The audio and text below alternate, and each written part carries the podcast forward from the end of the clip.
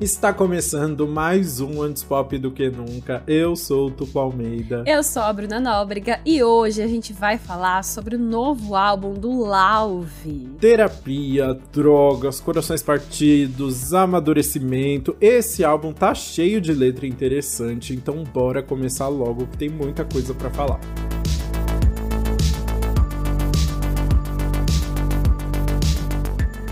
Lauve é o nome de batismo do cantor e compositor natural da Califórnia, Ari Staples Leff. Ele já tem uma carreira longuinha, mas ficou conhecido internacionalmente por lançar I Like Me Better When I'm With You, que entrou pra trilha sonora de Para Todos os Garotos que Já Amei. Ai, saudades nesse filme, foi tudo. E aí, em 2019, o Lauve começou os lançamentos do que se tornaria o seu primeiro álbum de estúdio. O primeiro single foi I'm So Tired, uma parceria com o Troy Sivan, que já marcava bem o estilo do cantor, que é aquela batida bem pop, com umas letras confessionais e aquela carinha de música caseira, mas que te anima também. Né? Pois é, o álbum de estreia chamado How I'm Feeling só foi lançado em março de 2020, com nada mais nada menos que 21 faixas. O projeto foi tão longo que ele teve 11 músicas de trabalho, sendo que rolaram vários feats bem grandes. Por exemplo, além do Troy, ele lançou músicas com Alessia Cara, Anne Marie, Sofia Reis, Lani e ninguém menos que BTS. Gente, é muito chique, né? E a grandiosidade desse álbum tinha uma grande motivação por trás também, porque a ideia do projeto todo era apresentar os diferentes traços de personalidade do Ari. Então ele fala sobre solidão, problemas de saúde mental e amor também, né? Mas não é qualquer amor, não é qualquer amor, porque em 2018 ele namorou com Julia Michaels, sim, a compositora, a cantora que a gente fala aqui o tempo inteiro. E o relacionamento rendeu uma canção inteira no mínimo, mas assim, não é qualquer canção, é uma música chamada Julia, que é uma balada que fala sobre o término doloroso e é um pedido de desculpas por ter machucado o coração dela. E assim, tudo que eu queria agora, que eu sei dessa informação, é ouvir novamente o álbum da Julia que a gente falou aqui no episódio 5 do podcast para fazer as, as associações do Lauve como ex que ela fala, que agora ela já tava num relacionamento muito melhor e ficava, ó, oh, você me perdeu, e agora sabendo que talvez o ex seja ele. Exato, voltem lá no episódio e ouçam como se fosse pro Lauve, que vai ter vários significados a mais ali, né? Total, tô muito ansiosa para reescutar e sentir tudo isso. Gente, eu amei, porque Julia Michaels, né, a gente fala aqui sempre, a rainha das composições, grande sofredora, né?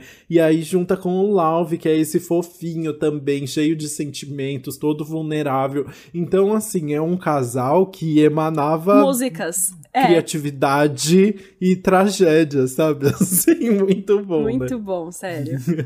bom, enfim, depois do lançamento, o Love se preparava para fazer uma grande turnê que acabou sendo cancelada por causa da pandemia. Então, ele, como todo o resto da humanidade, ficou preso dentro de casa e decidiu trabalhar, obviamente. Ele falou que começou a compor, tipo, de 8 a 12 horas por dia. Ele ficou meio obcecado ali, porque ele não tinha nada para fazer nada mesmo. Muito bom, né? E foi assim que em dezembro de 2020, pouquíssimo tempo depois do lançamento do primeiro álbum, ele já tinha a ideia pronta do que seria o segundo álbum. E aí, quase dois anos depois de trabalho, finalmente o All for Nothing foi lançado. Sim, desde o começo o Love queria falar sobre a infância e alguns traumas que ele passou durante a vida ali, reviver todas essas coisas. Tanto é que o álbum se chamaria Kids Are Born Stars, tipo uma tradução de Crianças Nascem Estrelas, né? Que é uma das faixas que tá no projeto. Mas tudo mudou depois que ele fez um retiro de uma semana em um lugar afastado no Arizona. E aí, durante uma meditação, ele disse que se encontrou com versões do passado dele e começou a ficar mais amigo de si próprio. Ou seja, ele conseguiu ter mais amor por si si mesmo e mais autoaceitação. E a gente sabe disso de perto, porque foi ele mesmo quem contou para, Tuco Almeida. Ai, gente, meu amigo, né? Assim, eu chamo de amigo, eu chamo de Ari, eu não chamo de Lau. gente. Pois é, Lu, sim, Lucas bateu é um papo com o Lau. essa história, assim, né? E ele fala, assim, tipo, ele na entrevista, ele ficava falando, eu sei que é muito doido, sabe? Mas é, é muito divertido, e enfim, ele tá muito feliz agora, é um fofo. Ele falou que minha vibe era boa, sabe? um Ai, sério, muito amigos real. Mas enfim, né? Dura, depois de toda essa terapia louca que ele fez aí, o álbum acabou dando ainda mais atenção para esse processo de encontrar o amor próprio do Ari e como isso também acabou afetando relacionamentos e contribuiu para o uso de substâncias, né? Basicamente assim, ele pega depois de ter apresentado toda a personalidade dele no primeiro álbum, esse álbum tenta é, pesquisar mais, entender melhor os processos que ele passou para chegar onde ele está agora e como também é, ele foi sendo afetado durante toda a vida por esses é, essa, essa falta de amor próprio. Né? É, pois é. E por ser um projeto tão pessoal, o All for Nothing não possui nenhum feat, diferente do anterior. Mas ele não deixa de ter uma quantidade de pessoas creditadas aí, né? Tem uma certa quantidade. O maior colaborador que aparece é o John Cunningham, que integra um grupo de músicos chamados Unrestricted, e ele está acreditado em várias músicas do XXX Temptation e da Halsey também. E assim, eu até achei engraçado que ele não é um nome tão mais conhecido porque eu achei que ele era, mas é que eu acho que a gente falou dele no, no episódio da Halsey, porque ele aparece em muitas faixas, né? Parece é uma pessoa muito importante desse álbum. Sim, ele aparece em muito mesmo, é um nome bem conhecido aí, né? Mas é isso, eu achei interessante porque não é uma pessoa que trabalhou com tantas pessoas famosas, assim, né? Ele teve um trabalho muito grande dentro do rap e acho que a Halsey é o maior nome do pop que ele trabalhou, assim. Mas era um nome que eu pensava, meu Deus, eu já vi antes, sabe? gente, é, eu também.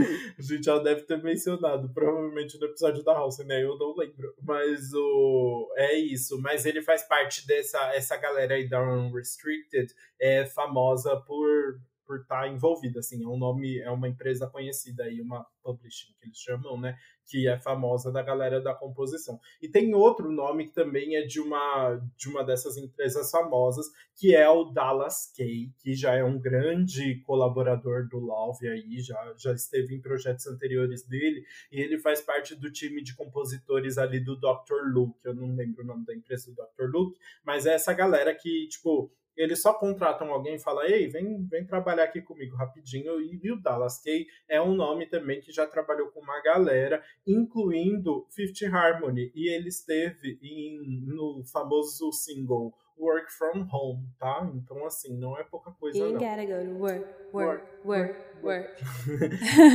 e aí, tanto o John Cunningham quanto o Dallas Kay estão citados, eles são creditados ali não só na composição, como na produção do álbum, então eles estiveram muito envolvidos no trabalho todo, e tem uns outros nominhos aí mais é, específicos que a gente vai citando ao longo do episódio. Sim, e é muito legal também, vale mencionar que o Lauve também é, faz parte da composição de todo o álbum Sim. e da produção de algumas músicas também. Então ele tá bem envolvido aí. Exato. Eu sinto só que, tipo assim, é, é, é aquela questão de ele começa as músicas e aí ele vai chamando o, a galera depois, sabe? Assim, mas então tem uma galera mais parte muito dele, assim, né? Um processo muito dele. Sim, concordo. Isso é muito legal. Mas vamos ver o resultado então no nosso faixa a faixa. Bora.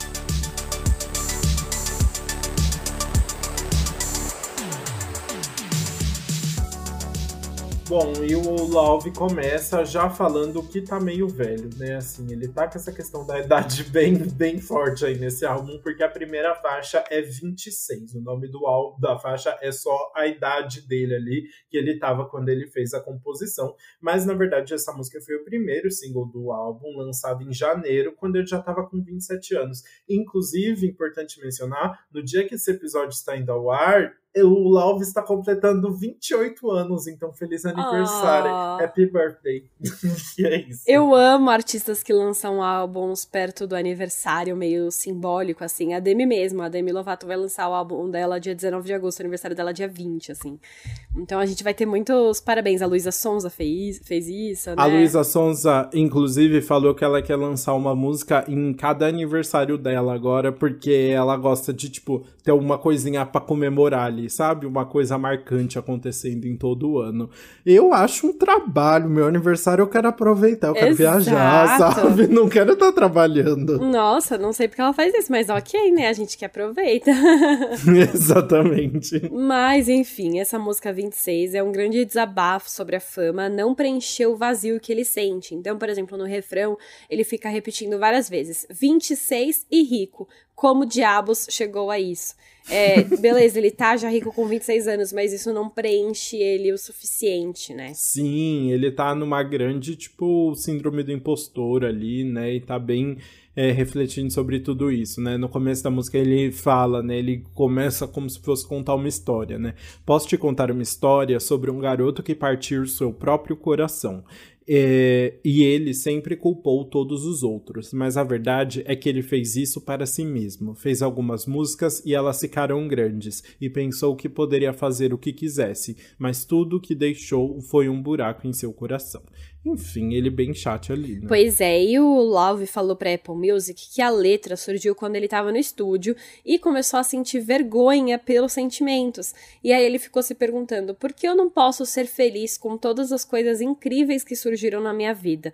Porque eu estou sentado aqui, significativamente mais infeliz após o sucesso, e o que eu tenho que fazer sobre isso? Então é um sentimento que tava ali muito pairando em cima dele. Ele não estava mais feliz por ser rico e famoso, sabe? Então ele começou a se questionar sobre isso e foi daí que a música surgiu. É, exato, né? E é, tem tudo a ver, né? Assim, a fama acaba sendo um elemento que surge nas faixas desse álbum de forma muito natural, assim, né? Porque é o que ele estava vivendo e também porque é o primeiro lançamento dele, o primeiro álbum dele lançado depois do breakthrough ali do, do grande, tipo, depois que ele ficou mais famoso. Então tem essa essas questões todas, né? Sim, é, é inevitável, ainda mais que ele é uma pessoa, enfim, que a gente vai ver que tem tá muito ligado ao uso de substâncias, que é algo que tira um pouco esse te deixa meio entorpecido, né? Você não aproveita. Ele fala uhum. em um uhum. trechinho de alguma das músicas que ele passa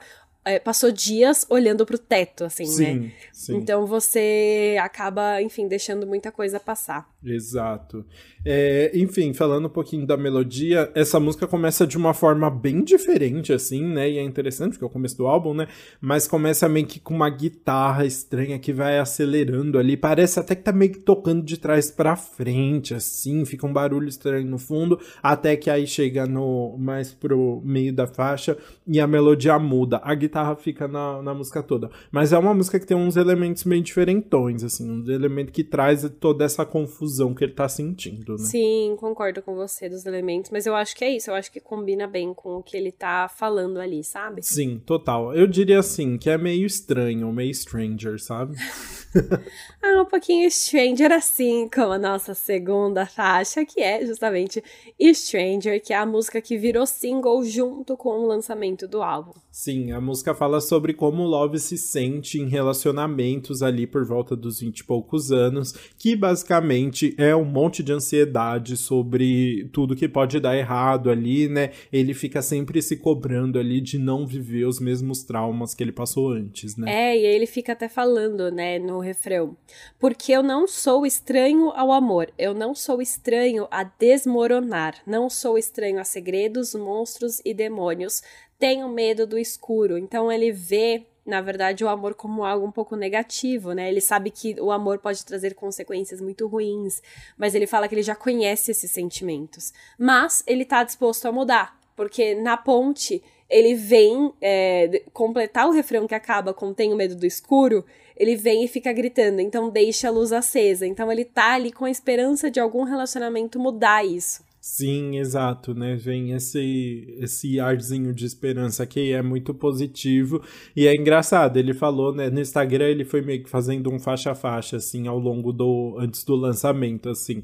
É, e aí ele postava sempre um textinho sobre cada música. E aí sobre essa, ele falou que foi uma das primeiras músicas que ele compôs pro álbum, então ajudou a dar o tom aí de tudo, né? Mas eu adorei que ele ainda soltou assim Espero que você não se identifique, mas eu meio que espero que sim, para que a música tenha um propósito. eu, eu amei isso. É assim, se você se identificar, é ruim para você, porque sua vida pode estar um pouco bagunçada. Mas assim, se você se identificar, é bom pra, pra ele, porque a música bomba mais. Né? Exatamente, faz muito mais sentido, né? Então fica aí, né? Possibilidades, de qualquer forma tá bom. pois é. Bom, e assim a gente passa para a terceira faixa, que é também o terceiro terceiro single do álbum, que é Kids Are Born Stars, música lançada em junho, que é uma música que tem tudo a ver com a história que o Lauve contou sobre se reconectar com as versões anteriores dele, porque essa música foi justamente, ela nasceu daquele lance da meditação com a criança interior, foi justamente o, o, a faixa que ele queria que o álbum se chamasse, né? Crianças nasceram, nascem estrelas, enfim, tem toda essa mensagem fofa. Sim, eu adorei que, assim, além de todo esse lance da terapia aí, tem outro motivo para essa relação de crianças nascerem estrelas aí, né? Ele contou num vídeo pro YouTube o seguinte: Eu ouvi em algum lugar que, quando crianças, todos nós nascemos com essa confiança inata e capacidade de ser estrelas em qualquer coisa que seja, mas ao longo do caminho é fácil perder isso enquanto o mundo nos bate e muitos de nós esquecemos. Então parti em uma jornada para encontrar minha confiança e de onde veio o meu poder estelar, meu estelar, meu star power. Star power. É, o, o esse esse poder aí de do estrelato, né? Sim, exato. Enfim.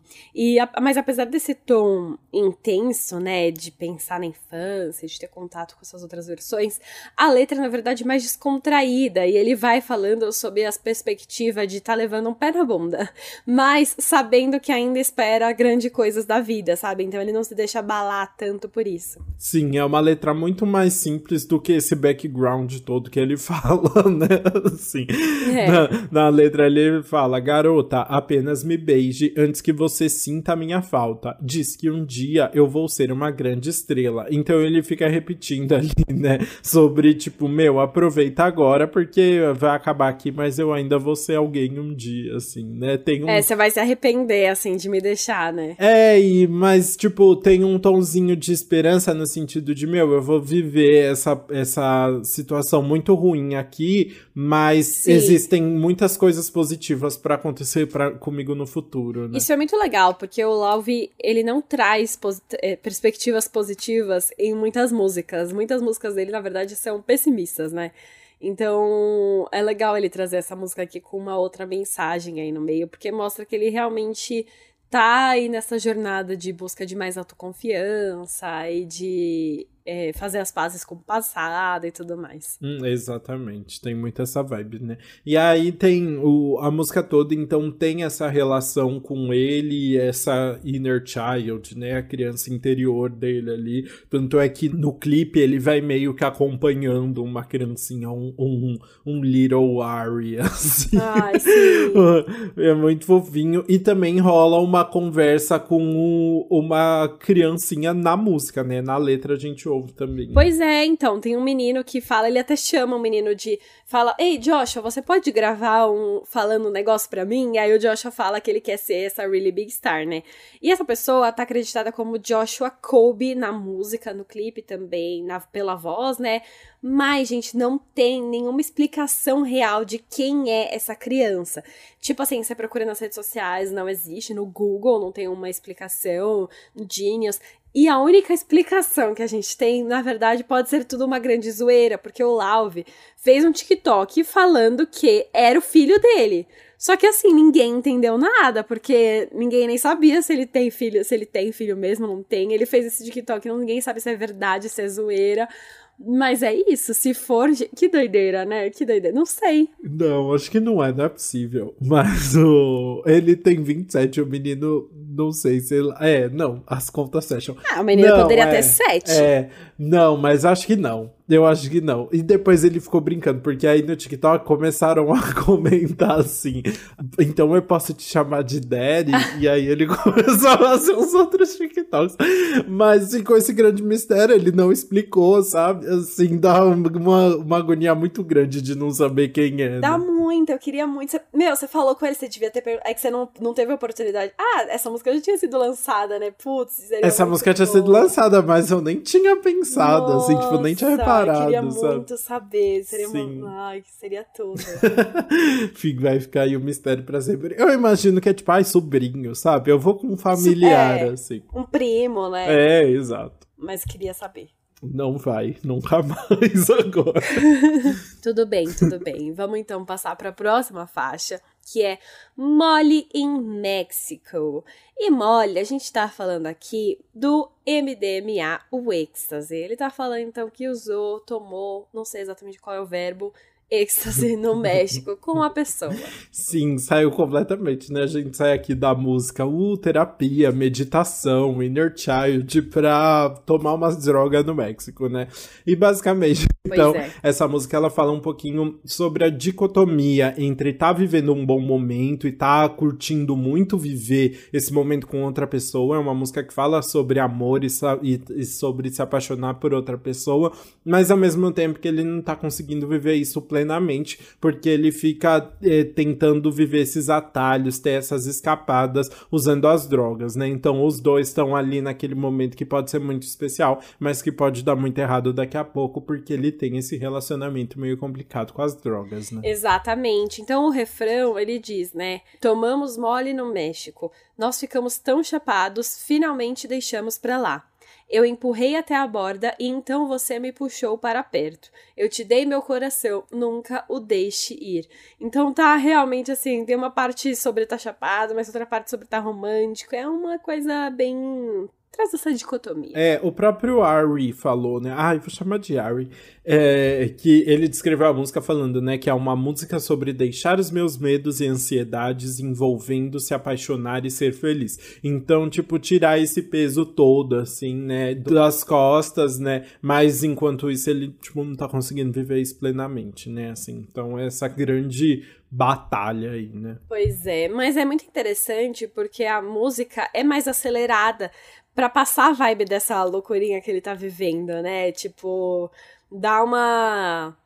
É, ela passa realmente, ele tá acelerado ali, querendo viver tudo ao mesmo tempo, mas noiado que ele precisa desses shortcuts, desses atalhos aí no meio do caminho, e a música dá, dá uma acelerada. Exato. E aí toda esse, né, essa paixão louca vai desaguar na faixa seguinte, que é All for Nothing, I'm So In Love, que é a faixa título aí do álbum, né? Metade da uma faixa metade título, porque tem o I'm So In Love entre parênteses, mas foi o segundo single lançado em abril e meio que já começa com um refrão que resume a, a letra toda. Eu achei assim bem prático, sabe? Pois é, o, esse refrão que resume, ele diz o seguinte: Estou tão apaixonado, estou tão apaixonado. Eu nunca quero parar esse passeio em que estamos. Eu nunca quero dizer adeus, porque então todas aquelas noites elas seriam apenas tudo por nada.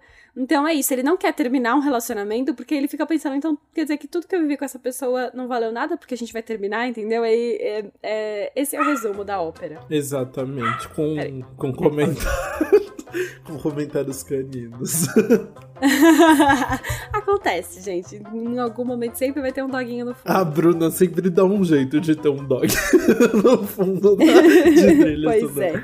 Mas é isso, né? Então, é essa sensação aí, ele tá se apaixonando, né? E ao mesmo tempo tá preocupado com o que pode acontecer. Mas é legal porque essa música faz uma ligação bem clara com Molly in Mexico, assim, claramente ele tá falando da mesma pessoa, porque tem um outro momento que ele fala 3 de outubro, nunca estivemos sóbrios, as primeiras vezes que saímos, mas nós nos apaixonamos de alguma forma. Então ele tá ali, teve aquele começo bem loucurinha, a Molly in Mexico, e aí depois as coisas foram ficando mais sérias e a preocupação ainda tava ali, né? Pois é, e olha só, essa fofoca a gente tem nome e sobrenome, tá? Porque Uhul. o Love já falou que a música é sobre o relacionamento dele com a Sophie Cates, com quem ele está junto desde 2020. Inclusive, ela coescreveu a música, ok? Ela é uma das Sim. compositoras, ela ajudou ele aí na composição. Então, realmente, uma musiquinha aí sobre os dois apaixonados e felizes. Sim, a Sophie é cantora e compositora também, né? E, se eu não me engano, ela tá acreditada em 26 também. Ela fez outra, outra ajudinha, deu outra ajudinha ali. Mas é isso, um tem, tem um motivo, né, para tantas felicidades. Porque lembrando que foi um álbum feito na pandemia, né? Então, assim, esse homem tava se curando muito na pandemia e tem um motivo especial ali, né? Também encontrou a tampa da panela. Ah, sim, fofos. E assim, a gente falou que ia comentar sobre alguns outros nomes que fossem surgindo ao longo das faixas de composição e produção. Então, nessa música a gente tem a Sophie Cates, que é a namorada dele, mas quem também tá acreditado aí na composição e produção é o Circuit, Circuit, que trabalhou com The Weeknd e com todo mundo da indústria, que a gente já comentou por aqui, né? Tá, é, ele faz muitas coisas e tá aí nessa música, que é a faixa título, então já tem uma atençãozinha. E essa música é, é claramente carinha de hit, né? Faz todo sentido ter sido o segundo single escolhido aí. Total, tem tudo a ver mesmo. E, gente, não tem uma pessoa que não trabalhou com o Circuit também, né? Outra pessoa aí que você vê a discografia e você fala, tá, não falta ninguém aqui. Pois é, todo mundo trabalha com circuit. Todo mundo que quer, assim, uma música, um hit, que vai atrás do sucesso tem o Circuit no currículo. Exatamente. Bom, e a gente tá aqui nesse climinha de amor e tal, mas vai mudar completamente a vibe na faixa seguinte, que a gente vai para um shade pesadíssimo em Stay Together. O Love falou a seguinte coisa sobre essa faixa. Ele falou: Stay Together é refletir sobre o amor mais jovem, quando eu realmente não sabia o que era amor e tinha todos esses grandes planos. E é isso, né? Uma música sobre sobre quebrar a cara. É basicamente isso. Olha só o que ele diz na faixa. Olhando de volta para as evidências, tudo o que fizemos foi brigar e tudo o que fizemos foi mentir. Então você e eu, graças a Deus, nunca ficamos juntos. E nessa loucura de dizer que não te quero. Olhando de volta para as evidências. Nossa, acho que eu vou. Tá. Então. Não foi perfeito. Então, no caso, é realmente o shadezinho. Ele percebeu que não ia dar certo e tá falando: Nossa, que bom que eu não fiquei com você. Que bom que você terminou comigo. Agora eu tô muito melhor. Sim. Mentira. não, é, não, não é, é, não é tão exagerado, mas é isso. É ele reconhecendo, tipo, ufa, nossa, que bom que a gente não deu certo, né? Porque realmente não tinha nada a ver ali, só dava errado. Mas tem um verso que é meio bizarro, assim, que eu achei mais tenso, que ele fala assim: Hum, eu não me sinto mal como eu costumava. Eu bebo todas as noites como eu costumava. Tenho certeza de que encontrei uma nova você. Aí achei meio pesado, né? Tipo, Ai, né? pesou a ah, mão. Ah, uma né? no... É, uma nova namorada, assim, né? Basicamente. É, mas tipo, uma nova você. Ai, credo, né? você. né? Se fala isso é, pra mim, eu choro. Você foi substituído. É, total. Aí eu fiquei pensando, será que é pra Julia também? Não sei. Não sei, olha só, a verdade, tem isso, né? Né? É porque hum. eu já. Eu acho que é por isso que eu fiquei meio mal, assim, porque eu já peguei, eu, eu queria defender a Julia Michael, sabe? Aqueles que inventam tanto uma fique que acredita. Que acreditou, vai saber, né? Que talvez ela é ex, confirmada. Mas, assim, essa é a música mais rápida do álbum, ela tem 2 minutos e 20. Uhum. E eu não uhum. acho que ela aprofunda tanto nessa, nessa história. O que eu acho, o que a gente sabe é que o Love falou que é a mesma temática da faixa seguinte, que é Summer Nights. Ah, exato, né? Summer Nights começa ali como uma balada um pouco mais triste sobre olhar para trás e querer que as coisas tivessem sido diferentes, né? É balada, eu boto tipo entre aspas aí, porque no refrão começa umas batidas de eletrônica por cima de um piano, vira uma grande confusão, né? Assim, vira uma farofa. Mas o, então basicamente é isso, né? Se em Stay Together ele tá falando de uma de, a partir de um ponto de vista positivo, né? Da ideia de, ufa, que bom que não deu certo esse relacionamento, não era para ser. Hoje em dia eu tô muito melhor, tô muito mais feliz. Em Summer Nights Não, ele olha com muito arrependimento, querendo que ele tivesse agido de outra forma, assim, né? Bem da vibe que ele é, falava na, falha, na faixa da Julia Michaels, joguei. Hum, joguei. E é muito engraçado, porque. Acho engraçado. Sempre... Mas é muito bom porque num relacionamento você quer falar para os outros, nossa, que bom que eu terminei, fez muito melhor para mim mesmo, né? Só que na real você sofre, né? Então é muito legal ele colocar essas duas músicas, uma em seguida da outra, e ele mesmo afirmar que é sobre o mesmo assunto. Uhum. Porque você passa por essas duas fases do relacionamento. Tipo, para algumas pessoas talvez você não queira admitir o que você passou, e para outras você pode ser completamente honesto. E ele mostra essas duas versões dele, né? Porque essa música ele fala: podemos voltar às noites de verão antes de você e eu nos machucarmos.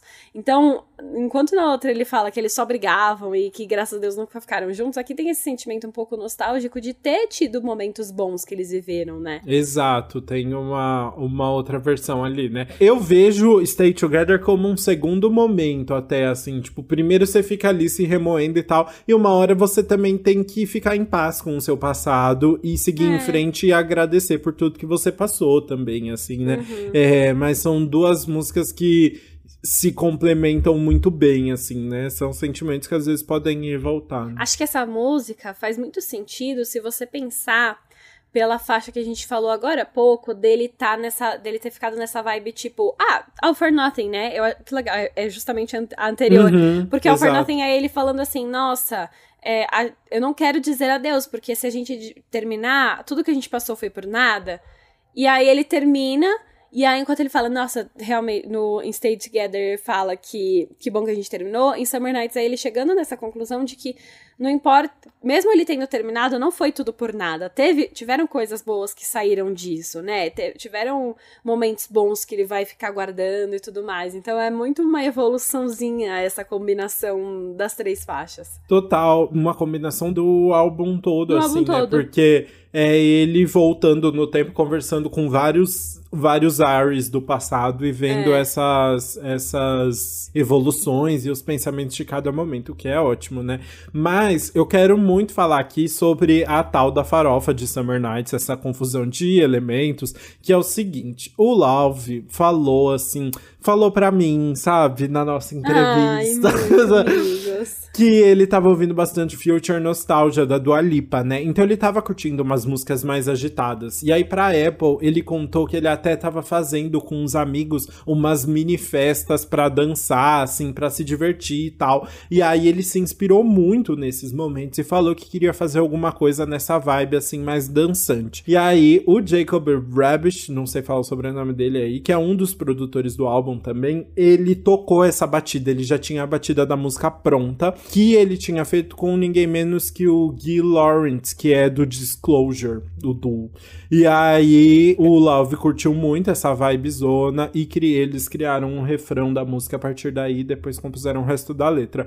Então já foi uma batida que chegou meio pronta para ele e que ele curtiu essa ideia de se jogar numa, numa música mais animadora. Ah, muito legal. Gostei dessas inspirações aí super divertidas para sair essa música mais dançante. E o Love já falou que essa é uma das músicas que é a música que ele tava mais animado para as pessoas ouvirem do álbum todo, justamente por ser mais dançante, mais animada, assim, ele queria muito trazer essa vibe, ah, sabe? Ah, então ele tava bem animado pra galera conhecer, né? Interessante porque é meio diferente do resto do álbum assim, mas é o que ele tava curtindo. Exato. Sim, entendi. Faz sentido, mas não é a que me chama mais atenção, se eu for ser bem honesto. Não, não é a música que me chama mais atenção, não. Mas também eu acho gostosinha. Mas vamos pra continuação aí, mudar um pouquinho de tema agora, porque agora a gente vai entrar em várias músicas que vão focar bastante na questão do uso de substâncias e das dificuldades que o Love enfrentou aí nos últimos anos, começando por Time After Time, que parece que ele tá falando ali de ficar voltando sempre para uma relação bem abusiva e tóxica, mas que na verdade é sobre o uso de drogas, né? Eu achei uma vibe bem Can Keep My Hands to Myself, da Selena Gomez, assim. Ah, aham. Porque ele fica muito ali falando como se ele estivesse falando de uma mulher, né? E na verdade ele tá falando de drogas. É, então ele fala: Eu provei veneno dos seus lábios, não há nada mais doce. Eu poderia me apaixonar por você vez após vez, vez após vez, vez após vez. E depois ele. Aí ele começa assim, né? Tipo, nisso. Só que aí mais tarde ele muda o time after time aí pro life after life. Então eu poderia me apaixonar por você vida após vida após vida. E é basicamente ele tratando essa vida porque em, talvez em algum momento drogas possam levar para uma pra morte, né? Pra uma overdose aí. Só que aí mesmo assim, se ele tiver outra vida, ele volta e passa por isso de novo. Não, não sei, na verdade. Mas é, é muito legal como ele usa essa metáfora de ser uma mulher que ele tá apaixonado para falar das drogas. Eu acho divertido também. E é isso, né? Ele tá ali, tipo, refletindo muito, muito insatisfeito com esse ciclo aí, né? Que fica se repetindo sempre. Eu gosto muito que ele canta essa música com um agudinho, assim, a voz dele tá bem aguda, acho divertida. Uhum. Mas é uma música que, tipo, na letra, assim, acaba sendo muito simplesinha, assim, né? Tipo, bem básica, se repete bastante, ah, tá, né? Sim. Mas é interessante. E acaba fazendo parzinho também, de novo, com a faixa seguinte. Ele falou dessas músicas até junto, assim, porque ele falou que são os dois lados lados da mesma moeda. Primeiro vem Time After Time e agora a gente vai falar de Hey Ari. Pois é, então, em Time After Time a gente vê que ele não consegue se desvencilhar, né? Que ele fica falando que se apaixonaria por isso o tempo todo e que tá próximo. Hey Ari já vem como uma, uma coisa um pouco mais sombria, dele perceber que, tipo, é uma coisa que faz muito mal. E o próprio Love falou que Hey Ari é uma autoverificação de sobriedade para ver como o pequeno menino Ari dentro de mim estava indo no meio de todo o caos. E eu só quero dizer que tô feliz de estar em outro lugar da minha vida, porque não era bom para mim e para todas as outras relações na minha, na minha vida. Então agora ele tá sóbrio, então ele tá olhando com uma outra perspectiva. Exato, né? E aí, enfim, na letra ele fica refletindo bastante ali sobre essa questão de, tá, de estar sóbrio não. Ele fica meio que indo e voltando, né? Tem hora que ele fala sobre estar sóbrio, tem hora que ele fala sobre ainda estar usando as drogas, mas ele canta: Faz dias desde que você está sóbrio e você não está ficando mais jovem. Eu não estou dizendo que você é velho, mas você é muito velho para isso. De uma forma meio divertida ali. Né? mas aí em outros momentos ele acaba caindo num lugar mais sombrio, assim, né? Depois ele fala: Não há uma nuvem no céu, mas eu vou sonhar com uma. Tipo, eu vou criar uma questão aqui na minha cabeça, né? Assim, vou conseguir criar um novo monstro. Mole dentro de mim me, me ajuda a me sentir vivo. Citando aí o êxtase de novo. 5 HTP com estômago vazio, eu vomitei. Sim, essa merda me deixa doente. O 5 HTP fui pesquisar, a gente sempre aprende sobre novas substâncias aqui nesse podcast, né? Amo. né? 5 HTP é um aminoácido que ele é precursor da serotonina. Então é uma substância que é muito importante na, na para o equilíbrio de humor ali, né? Para de, conseguir deixar as pessoas felizinhas. E você compra mesmo 5 Tipo, eu joguei 5 HTP no, na internet você compra, tipo, é natural, né? E aí parece que ajuda com humor ali, mas claramente não estava resolvendo as coisas para ele, né? Nossa, imagina você, tipo, chegar num ponto que você quer comprar remédio para melhorar o humor, para te deixar mais feliz, assim. Amiga, Muito doido. todo mundo que toma antidepressivo. É tudo, né? Não, assim, sim. Mas nesse caso, não é ligado a curar depressão, não é para isso que ele tá tomando, Eu né? acho que sim. Não, eu acho que é sim. Ah, tá. Ele ah. tem, ele tem depressão Ah, não, então tá bom. Caramba, não. chegamos no, no, grande ponto. Entendi. É, não, ele tem. Ele, ele fala muito sobre questões eh, de saúde mental, ah, assim. Tá. Ele luta com isso há muito tempo também. Putz, nossa, então, coitado. Não, é, é uma grande, uma grande. É, tá tudo ligado, tá tudo ligado. na verdade. É, exato. Mas que bom que, tipo, ele chegou nesse ponto de olhar é, de sobriedade, né? De realmente estar. Tá tá sóbrio, tá num momento bom da vida e tudo mais. Sim, ele tá num momento muito radiante, assim, né? Tá curtindo muito. Sim, e a, a, é muito engraçado porque essa música foi muito importante para ele, né? Pra Apple, ele falou: logo depois que terminei Hey Ari e ouvi no estúdio pela primeira vez, eu fiquei chorando no chão. Eu podia ou não ter tomado cogumelos, mas estava chorando. Temos alguns bangers, alguns hits acontecendo, então, e, e esse é o momento de despertar. Eu adoro, né? Assim, então, podia ter um cogumelo no meio da história. Podia. Mas o que importa é que ele tá feliz, não é mesmo? É isso, é, é o que importa.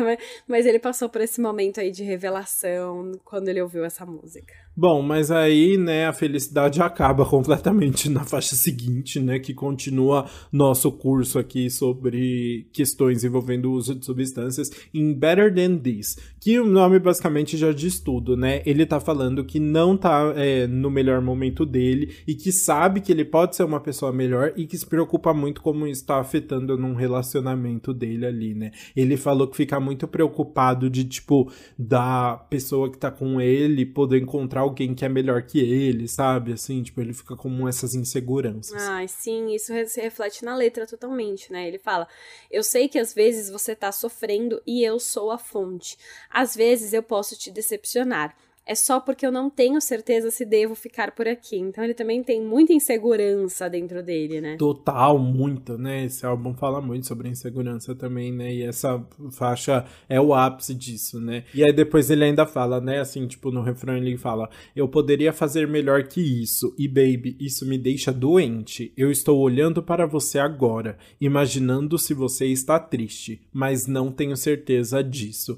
Então ele tá, tipo, porque ele fica meio nessa dúvida né? Não sei se eu devo ir embora, né? Não sei se eu deveria, a gente deveria terminar, porque eu não sei quanto eu tô te fazendo mal. É realmente, tipo, umas, uns questionamentos muito profundos, assim, que ele tem. E sim, é muito que vem da insegurança mesmo, né? De você estar tá dentro de um relacionamento e você achar que a pessoa não, você não tá sendo o suficiente para a pessoa e que ela pode sair a qualquer momento para achar alguém melhor. Vem um, enfim, vem muito das próprias inseguranças dele. Exato. E aí, vamos continuar essas inseguranças, porque agora vem, né, vários assim de uma é. vez. Na faixa seguinte, que é Bad Trip, que é, eu tenho só uma dúvida sobre essa música aqui. Gente, que voz é essa? A voz dele tá muito diferente, não tá ou eu tô louco? Nossa, agora que você falou, eu não sei, eu não reparei quando eu ouvi pela primeira vez. Mas Nossa, não, é, é, tá grave, assim, tá muito mais grave que nas outras ah. músicas. É, ele, quando ele canta essas músicas um pouco mais lentas, assim, ele vai para outro lugar com a voz. Eu é. achei absurdamente. E essa música eu achei o áudio, assim, tipo, achei muito diferente. Nossa, vou reparar depois de novo, então. Mas essa música é o que o nome diz, né? É basicamente sobre uma bad trip, onde você se sente realmente desconectado. Bad trip é aquele momento em que a droga não bateu bem, né? Você fica mal em vez de trazer esse sentimento melhor que, enfim, poder, deveria causar que as pessoas esperam, né? Exato, né? Você entra num, num lugar ruim ali. E o, o Lauve falou que acha que essa música tem um pouco da energia de We Found Love da Rihanna. Eu não encontrei, mas ele disse... Eu não encontrei também, não. Eu vi esse comentário e eu falei, não, não achei. Mas tudo bem, se ele achou, é isso que ele é o que importa. Exato, né? Mas ele fala e ele vai descrevendo ali um momento realmente muito complicado assim, né? A letra é bem tensa. Ele vai descrevendo essa bad trip e ele fala: "Eu chorei e gritei, você estava deitada do meu lado. Você não chorou, porque você já chorou a noite inteira". Então, claramente foi uma situação tipo me lembrou as músicas do Machine Gun Kelly assim, sabe? Que ele tá descrevendo uma situação muito muito horrível e que provavelmente aconteceu assim assim mesmo, e uhum. que você fica, meu Deus, né? Meu É, exato, também. Fiquei pensando a mesma coisa. E chega uma outra parte que é tipo ele repetindo: Não me deixe morrer no escuro, acompanhado de uma guitarra bem intensa ali, né? Tipo. Eu acho que é muito ele imaginando também como seria a morte, né? Tipo, você estava deitado ao meu lado, mas você não chorou porque você já chorou a noite inteira. Uma pessoa que talvez esteja lá do lado do, do corpo morto, assim ter essa perspectiva também, que o Machine Gun Kelly até trouxe também, né? É.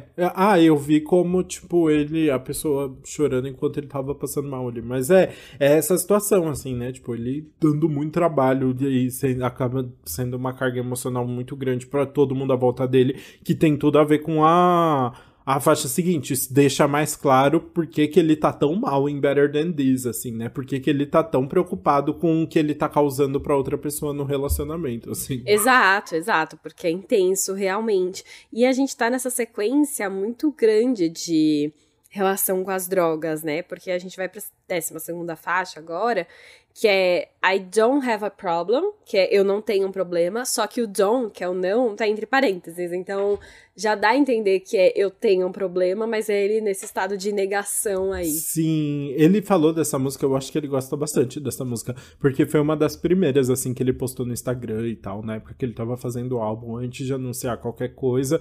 E é uma música que, na verdade, ele fala muito mais sobre o uso de remédios, assim, né? Tem uma batidinha mais emo, uma música um pouco mais revoltada, mas acaba saindo um pouquinho das drogas, falando um pouco de remédio, mas sem abandonar o tema, até porque ele dá a entender que ele tava usando, tipo, uma cocaína ali, alguma coisa que ele fala, né? Ah, eu tenho sangue no meu nariz, eu tenho lágrimas nos meus olhos. Diga-me que me deixa vivo, tentando desistir tantas vezes. Então ele tá ali que é descrevendo uma cena bem tensa, né? Exato, mas aí ele continua: Mas eu te amo, eu preciso de você mas eu te odeio, mesmo quando eu digo que vou embora. Eu volto porque eu preciso. E essa eu acho que é a mesma coisa que ele faz em Time After Time, que é transformar a droga como se fosse uma mulher, né? Uhum. Então aqui ele tá falando, eu preciso, de, eu odeio, e aí eu quero ir embora, mas eu volto Sim. porque eu preciso. Então é muito a relação dele com as drogas aí. Can't keep my hands to myself. que só sabe sentar, Selena Gomes. Enfim, pra Apple, ele explicou um pouquinho mais o que, que tinha por trás da letra, né? Ele falou, pra mim, mim é particularmente sobre Adderall, Adderall, aquela o, remedinho lá de, de controle de humor também, né? Eu tenho narcolepsia, então estou muito cansado o tempo todo. Quando eu estava na faculdade, recebi prescrição de estimulantes como Ritalina para me ajudar a ficar acordado. Sendo uma pessoa obcecada com produtividade, você pode ver como isso não seria a melhor direção. Então imagina, né? Ele toma um Adderall que dá tipo uma uma um gás uma baixada ali, né? Não, eu acho que o Adderall ele, ele dá uma baixada no humor, ah. não é? Eu acho que é mais segura. Mas aí ele tomava a Ritalina que deixava ele, tipo, pilhadão, assim, e mais porque ajuda a dar foco e tal, né? Então vai dando um des... Nossa. uma desequilíbrio uhum. completo ali. Meu Deus, que bagunça. Coitado. Eu, eu só consigo Entendeu? falar isso. Nossa, é... mano. É isso. Porque, é, tomar remédio é isso, né? Você tá, tipo, você tá muito. Tá muito. Muito cansado por causa de um remédio. Aí você toma outro pra é. balancear. É. E aí, quando você vê, você vai criando essa dependência química muito louca. Né? Exato. Né? Sim, de muito difícil. Sim. Mas a gente acaba o álbum na 13 terceira faixa com uma mensagem um pouco mais esperançosa. Dá uma virada, né? O próprio Lauve descreveu que First Grade que é a última faixa, é como uma luz do fim do túnel do álbum. É uma baladinha tranquila, que eu vou falar para você que eu senti como uma das faixas românticas que o Ed Sheeran escreve. Eu achei que tem esse potencial para ser, oh. porque é muito gostosinha, é muito fofa, tem uma letra muito romântica de uma certa forma, mas sem precisar ser teoricamente romântica. É tipo uma letra bonita. Uhum. É, ele falou, né? E é bonita a mensagem que ele tem por trás, assim. É, vamos falar, né, sobre a letra primeira, assim. Ele conta como se ele estivesse acompanhando a vida de uma menina, assim, né? É. E ele fala: Eu vejo você, garota, sozinha no mundo, tentando pintar em cores bonitas com uma mãe inocente. E a história, como é contada, não é bonita, mas ainda é uma história que eu quero desdobrar. Então, tipo, ele vai acompanhando e falando que essa pessoa ali tem muito potencial e tal, que ele sabe que ela pode se tornar alguém incrível, assim, né? Mas. Ai, sabe. Sabe o que eu não gosto? Ah. É o, o hétero contando a história da menina, assim, né? Pra quê? Porque eu achei meio Matilda do hairstyle, sabe? Assim. Ah, eu acho um pouco Matilda do Harry, mas eu acho que, tipo, não é ele contando a história, é mais uma coisa, tipo. Ah, não sei, que eu achei muito bonita a forma como ele fala, sabe? Tipo, escrevendo, eu senti fofa, mas eu entendo o que você quer dizer. É, é porque me irrita essa ideia de, ei, garota, eu sei que você não tem autoestima nenhuma, mas eu gosto de você. tipo assim, garoto, sai daqui, sabe? eu acho, eu acho uma estranha. Tem uma sketch da Amy Schumer muito boa no programa dela, que tem uma banda tipo One Direction que começa a contar pra ela que ela, é, tipo, faz uma música pra ela que ela não precisa usar maquiagem porque ela tem uma beleza natural, tipo What Makes You Beautiful. Uhum. Só que aí quando ela tira a maquiagem, eles ficam, não, não, por favor, use um pouquinho de maquiagem sim. e eu sinto que essa música é um grande isso, sabe? É como eu consigo descrever. Eu, tudo bem, eu gosto, gosto da sua descrição. Mas assim, vamos ver a perspectiva do Love pra falar sobre essa música. O que, que ele disse? Ele falou. Todo mundo quer ser famoso hoje, e isso é algo que realmente fudeu com a minha cabeça por muito tempo. Ao escrever este álbum, eu concluí que não. Todo mundo é uma estrela por direito próprio, que é o Kids Are Born Stars ali que ele descobriu. Uhum.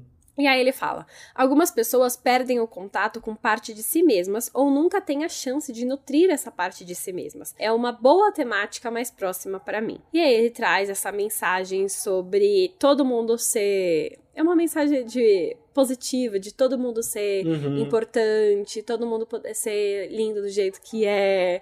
É um What Makes You Beautiful, é uma Matilda, é a sketch da Amy Schumer.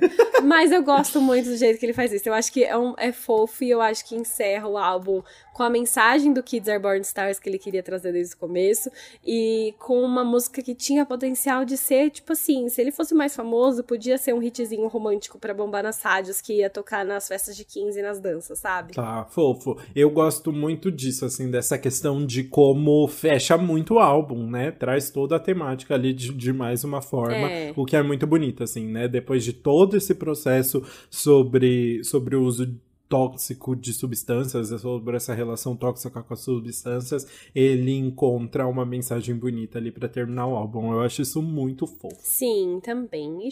Então finalizamos mesmo o álbum com essa mensagem de esperança depois de tantas, depois de tantas músicas pessimistas.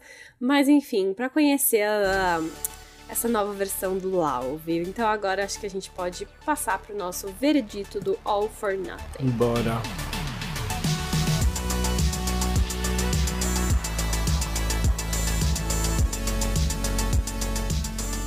Bru, começa contando qual música você vai pular que você não curtiu tanto assim. Conto. Pra mim foi difícil escolher, tá? Que eu acho que eu gosto desse álbum, mas pensando de modo geral, a que eu não me identifiquei muito quando eu vi pela primeira vez foi a sexta faixa, que é Stay Together.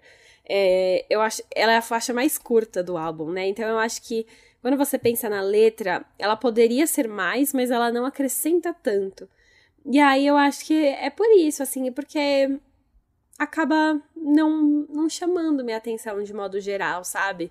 Até mesmo agora eu sei que eu escolhi ela quando eu tava ouvindo o álbum, mas eu não consigo mais lembrar como que ela é. Uhum. Então, acho que é por isso. Boa. E a sua? A minha é Bad Trip, sabia? Acho uma música meio sem gracinha. Hum, faz sentido. Não, não me chamou a atenção também, assim. É uma música que eu acho que não tem nenhum elemento muito interessante. É, tem uma letra muito pesadinha ali, né? Que é bonita. Uhum. Mas não sei, achei a, a produção meio. É, assim, foi mais pela produção Ah. dessa vez, sabe? A letra é Tudo curta, bem. tipo, repete. Não tem nada muito emocionante. Mas a- se tivesse uma produção, sei lá, com aquelas aqueles bangers mesmo, aqueles hitzões dele, assim, né? Umas produção eletrônica que deixa mais farofão, talvez eu curtisse mais. Nesse caso, nem isso tem, sabe? Assim, não tem nada muito chamativo ali. Justo, tudo bem. Passa então agora pra música que você vai deixar no repeat. Ai, tem muitas que eu gostei, mas eu vou falar de uma que eu achei muito divertida, apesar da letra eu achar, tipo, muito bobinha, assim. A letra eu não, não acho nada demais. Eu acho que tem letras muito mais interessantes nesse álbum, muito mais íntimas, confessionais e mais pensadas. Mas eu adoro Molly em México. Ai, eu acho divertida, a batida é legal, é, muito. meio, é meio anos 80, assim, é engraçada, dá uma acelerada no, no álbum, assim. E acho divertidinho, ele tá ali apaixonadíssimo, tomando as drogas dele. Eu acho tudo ótimo, sabe? É aquele momento, assim, mais eletrizante do álbum, assim, né? O momento eufória dele, e eu acho ótimo. Justíssimo, gostei da sua escolha. A minha é também um pouco óbvia aí. A minha favorita foi Kids Are Born Stars, que foi o terceiro Hum. single. E eu acho, volto aqui, que o álbum tinha que ter sido chamado Kids Are Born Stars. Eu acho que passa muito mais a mensagem do que All for Nothing. É, Eu acho que, enfim, é uma música muito gostosinha sobre essa, essa mensagem aí positiva. Cara, é muito gostoso de ouvir. É carinha de hit, assim. É uma música muito certinha, redondinha ali. Gosto da inserção do menino que a gente não sabe quem é. Gosto da letra de falar sobre a perspectiva de levar um pé na bunda, mas passar essa mensagem de que vai ser uma pessoa melhor. Nossa, é muito gostoso de ouvir. Gostei muito, muito, muito. Muito bem. Agora vamos para o nosso veredito, assim, falar um pouquinho sobre como foi o álbum. Posso começar? Pode. É, eu vou começar te criticando então. Nossa. Acho que não. não deveria se chamar Kids Are Born Stars. Não. Sabe o que, que eu gosto de se chamar All for Nothing? É. é o álbum, ele acabou. É, é muito, eu acho muito legal como ele conseguiu fazer toda passar toda essa mensagem sobre autoaceitação, amor próprio, a importância das pessoas, a importância da, da autodescoberta e tal, através da experiência completamente pessoal dele, porque o All for Nothing é muito sobre isso, assim, né? Tipo, meu, eu tô vivendo isso daqui e pode ser tudo por nada, sabe? Assim, pode não dar em nada, porque viver é isso, né, gente? A gente nasce, luta, luta, luta, chora, ama, sorri e morre. Então é tudo meio for Nothing, né? E mesmo assim, e tem muita beleza no meio disso tudo. Então eu acho muito bonito como ele constrói toda essa história e como é, essa experiência super pessoal dele, da meditação, né? Essas, essas questões todas aí que ele foi criando, essas ferramentas que ele foi criando depois da terapia, conseguiram trazer muita coesão pro trabalho, assim. Eu acho muito legal. Eu acho que ele dá umas derrapadas em letras mais é, simples demais, assim, que não trazem muita informação interessante, né? Eu acho que às vezes são letras um pouco repetitivas e que ficam muito no básico. É, não, mesmo, por exemplo, Hey Ari, assim, que é uma música bonitinha, eu acho que às vezes acaba ficando num, num negócio meio piegue, sabe? Que não sai muito do lugar, assim, sabe?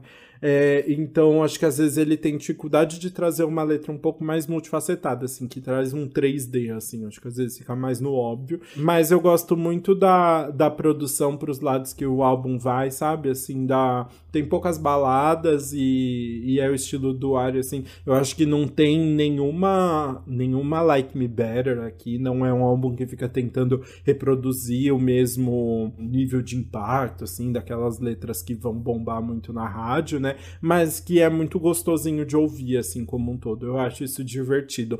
Eu acho só que é isso. Às vezes eu acho que ele acaba caindo numas caixinhas, assim, ou de letras muito simples e até de estrutura de música mesmo, né? Por exemplo, é super comum, assim, você repara que toda letra é a mesma coisa. O verso anterior ao ao refrão, é sempre uma, uma frasezinha ali que vai dar uma frase de impacto para ele, tipo, estourar no refrão, assim. Então sempre tem a mesma. Eh, são estruturas muito parecidas. Ele não consegue sair muito da caixinha, não, até agora, assim. Eu acho que não foi. Até porque isso foi um álbum que foi construído muito rapidamente depois do outro, assim, né? Num, num... Ele teve bastante tempo porque estava dentro de casa, mas não teve muitas vivências diferentes, não trabalhou com muitas pessoas diferentes, né? Não foi um momento de de, autodescoberta, é, de, de aprendizados musicais muito grandes, assim. Então acho que ele acaba repetindo muito as mesmas estruturas, às vezes, e falta um pouco de originalidade nas músicas. Mas eu gosto bastante das letras e do conceito que ele traz ali. Justo, tudo bem, entendi o que você quis dizer com All for Nothing, entendo também. Agora que você falou que pode ser um bom título. Mas o que eu tava até falando antes da gente começar, que eu gosto muito de ouvir um álbum pro podcast que eu provavelmente não ouviria normalmente. Aí eu ouço só porque tem um podcast. E aí eu gostar muito, assim, ficar surpresa. E foi o que aconteceu comigo com esse álbum do Love. É, a única música que eu conhecia dele era a música do Para Todos os Garotos que já amei, né? Like Me Better. Mas, assim, eu não tinha ideia do projeto. Até porque se você olha a, a carinha dele, ainda mais na entrevista que o Lucas fez, que ele tava com moletom, na, com um gorro ainda ele vai muito mais para um Post Malone do que um Shawn Mendes Ed Sheeran visualmente. Só que nas músicas ele vai muito mais para um Shawn Mendes Ed Sheeran, que é o que eu gosto. Então quando você começa a ouvir, você fala, meu Deus, ele é romântico, ele tem essas músicas muito gostosinhas. E esse álbum passa demais isso. É o que você falou, é muito coeso, assim, do começo ao fim ele conta essa historinha. E as músicas são muito gostosas de ouvir. O meu ponto, a única coisa que eu acho que ele é muito duas partes, assim. Você tem as, a, a primeira metade do álbum, que é um pouco mais positiva, um pouco mais focada nele e autoaceitação. E aí a última parte é muito mais focada nessa questão das drogas. E aí eu acho que talvez fosse mais interessante misturar, porque muda muito o álbum, fica muito blocado ali. Aí eu acho que para mim a primeira parte chama muito mais atenção, por exemplo. Mas, assim, não é. Não, não tirando o mérito da segunda parte, porque tem músicas muito boas. E eu gosto também que ele, enfim, consegue misturar alguns elementos de produção. Aí gosto muito dele estar envolvido na composição. Acho que, enfim, comecei a valorizar muito mais Love aí, vou ouvir muito mais depois desse episódio. E é isso, eu gostei bastante. Sim, e pra quem ficou curioso, é legal porque ele tem feats com várias pessoas que a gente já falou no podcast, né? Então, tem com a Alexia Cara, tem um feat com o, com o Conan Gray, ah, tem que eles lançaram acho que no ano passado também, e que é uma delicinha também. Então tem muitas músicas legais. Tem aí. feat com a Julia Michaels. Tem com a Julia Michaels. tem feat? Não, né? Eu tinha procurado e visto uma música deles junto. Será que eles só cantaram? Ai, não, sei se ela lançada ou se eles só lançaram um vídeo, assim, sabe? Ah, não, é junto, ó. There's No Way chama. Não, There's No Way. É. Verdade. Aí, ó. Ai, gente, da época que ele tinha cabelo preto ainda, outra pessoa. Outra pessoa. Ah, e é do. É do. Foi por um álbum dele também, que na verdade, tipo, não foi bem um álbum, foi uma compilação de músicas, assim, mas chamada I Met You When I Was 18, que tem uma pancada de músicas também. É onde a Like Me Better foi parar, no final das contas, assim, tem muita música também. O homem que compõe, viu? Trabalha bastante. Pois é, muito bem. Mas então, assim chegamos ao fim da nossa análise do All for Nothing, do Love, e podemos ir para o nosso quadro anti-single do Que Mal Acompanhado. Tudo. Let's go! Bom, vamos começar falando de Sandy. Sandy tá, acabou de estrear a nova turnê dela, que estava aí super aguardada, fez o primeiro show, agora os próximos vão ser em São Paulo, em 17 e 18 de agosto, ou 18 e 19, agora não tenho certeza. E aí, as pessoas estavam em dúvida do que ia ser, mas ela estava ali preparando com muito cuidado o projeto que vai guiar essa turnê, que é o Nós, Vós, Eles 2. Por quê? A gente já teve um em 2018 que a Sandy se encontrava com vários parceiros musicais, tipo Isa, Tiaguinho, Ana Vitória, e fazia música juntos. E agora ela vai fazer de novo com outros artistas. E ela vai lançar três EPs com duas músicas cada, para depois ter seis músicas com seis artistas diferentes. E nessa primeira leva, ela lançou Leve com a Vanessa Camargo, a união de Sandy e Vanessa Camargo, depois de tanto tempo, né? Depois delas serem colocadas. Pela primeira vez. Pela primeira né? vez, depois delas serem colocadas como rivais por tanto tempo na indústria, sendo que elas nunca tiveram nada uma contra a outra. E aí agora elas se unem nessa música que ficou muito gostosa, que foi muito impactante para Vanessa Camargo, ela disse, porque na verdade é a Sandy que compôs e que trouxe para Vanessa, mas a Vanessa disse que se identificou muito porque ela tá passando pelo término, né, por um divórcio agora. E é uma música que fala muito sobre reaprendendo a ser leve, a, a mensagem, tipo, trazer essa paz agora, aprendendo a conviver com as decisões e tudo mais. E aí e combinou muito as duas juntas, ficou muito legal. E a outra música é De Cada Vez, que é muito interessante que a Sandy contou que essa é a segunda música de trabalho da carreira solo inteira dela que não foi ela e o Lucas que escreveram porque os dois compõem tudo. Essa música ah, eles pegaram chocado. de outro compositor que escreveu para eles, mas ela disse que se identificou muito. E a Agnes Nunes foi a escolhida para cantar com ela. E a voz das duas muito fofinha. A Agnes, assim, maravilhosa, né? E as duas cantando juntos ficaram muito, ficou muito legal. E agora eu tô muito ansiosa para saber quais vão ser as outras músicas e as outras pessoas que vão cantar junto, né? Eu não tenho a mínima ideia. Gente, que surto, né? Tem isso, esse grande grande mistério. Esse grande agora, mistério, né? tô bem curiosa. Nossa, queria muito que tivesse Manu, mas não sei, né? Não Acho sei. que não, mas ah, ia ser tudo. Ia ser tudo. Ai, mas a assim, é uma princesa, é, né? amo, tá perfeito. Muito ansiosa para assistir no show. Bom, falando em feats inusitados, vamos pra segunda, segundo lançamento aí da semana, que foi Bad Decisions, música do Benny Blanco com Snoop Dogg e BTS. Apenas. Apenas, assim, né? Juntou o melhor dos três mundos, basicamente, né? Benny Blanco, que já produziu música para também todos os seres humanos da face da Terra, né? Assim, que tá em todos os lugares. É um grande fã assumido de BTS, sempre falou que queria fazer um feat com os meninos. E aí finalmente rolou agora. Participam, só que só quatro membros do BTS participam desse feat, que é o Jin, o Jinmin, o V e o Jungkook.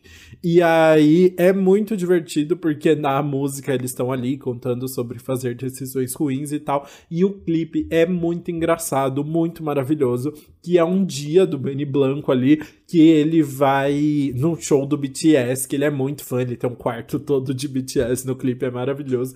E aí é, mostra todo o dia dele, assim, a preparação para ele ir no show, e ele faz um bolo pros meninos, e não sei o que lá. O BTS não participa do clipe, não aparece no clipe, então dá pra imaginar que muitas decisões ruins são tomadas aí até o horário do show, mas é muito engraçado. O Snoop Dogg também faz uma participaçãozinha, sério, o Benny Benny Blanco é maravilhoso, sabe? Pessoa que não se leva a sério, que é divertida, é maravilhoso. Ai, muito legal. Gostei bastante dessa união super inusitada também. E agora a gente pode falar sobre outra BFF de Lucas, que é Carol Biazin. Ai, gente, eu tô muito Ai, bem tá acompanhando muito, fazendo várias semana, entrevistas né? incríveis. Foi até na festa dela, maravilhoso, deu oizinho. Mas enfim, a Carol Biazin lançou o single Brinca com A, que é uma continuação do ato 3 dela, que é como ela tá chamando essa nova fase, assim, que é uma fase em que ela usa o alter ego de garota infernal, e aí, para lançar várias músicas, e aqui ela fala que ela é pro player e tá pronta para brincar, e ela fica brincando aí, né, tem todo o esquema da lente, ver, do olho vermelho, né, com a lente, bem poderosa, bem se jogando nas coisas, e é uma música, assim, bem poderosa, mas no meio tem um áudio que a avó dela mandou, ela queria colocar um áudio da avó e a avó dela fez um álbum gigante pra ela colocar na música, que também fica super divertido e dá um resultado muito legal. Gente, é muito bom, né? E ela tá toda dos easter eggs agora, né? A, é. no, a gente foi no MTV Miau, viu ela lá e nem imaginava que o nome Brinca com A já estava na, no colar dela, escrito antes da música ser lançada, depois ela anunciou no palco e ela falou que esse clipe também de Brinca com A tem easter eggs do que vem pela frente, então assim, formada na, na escola Taylor de Taylor Swift. Swift, né? Amo. Muito bom.